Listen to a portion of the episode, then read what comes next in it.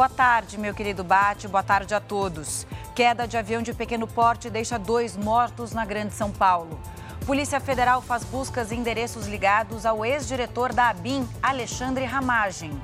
Agora, no JR.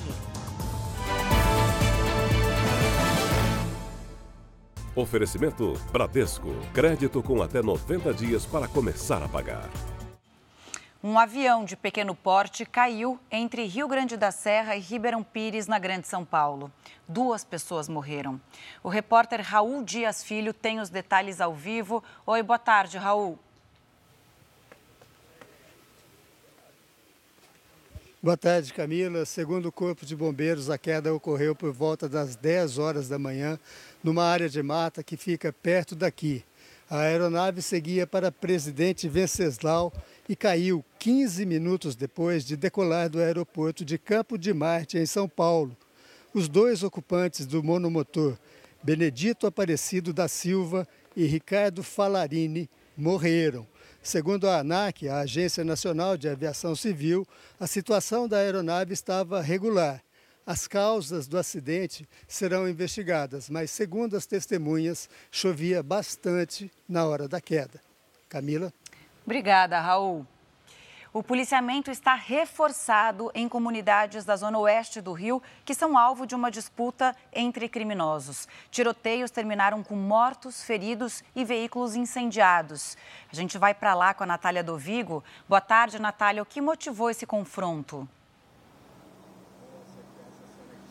Olá, boa tarde, Camila, você e a todos que nos assistem. Os traficantes tentaram invadir as comunidades de Rio das Pedras, da Muzema e da Gardênia Azul, que são áreas controladas por milicianos. Os moradores registraram um tiroteio que teve até bala traçante. Barricadas e veículos do transporte alternativo foram incendiados. Dois homens morreram, um suspeito foi preso e um morador foi ferido por estilhaços de granada.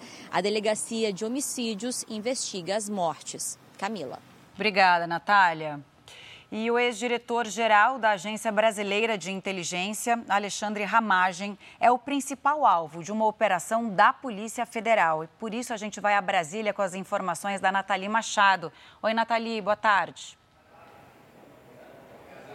Olá, Camila. Boa tarde. Boa tarde a todos. Os policiais investigam o suposto uso ilegal de uma ferramenta de monitoramento enquanto Ramagem dirigia a agência. O software eh, teria sido usado para monitorar ilegalmente autoridades públicas, como governadores e integrantes do Supremo Tribunal Federal. Foram cumpridos 21 mandados de busca e apreensão em Brasília, Rio de Janeiro e Minas Gerais.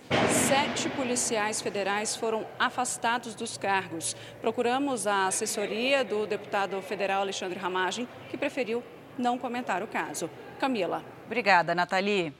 E a principal instância criminal da Espanha considerou que o ex-presidente da Federação Espanhola de Futebol deve ir a julgamento por agressão sexual.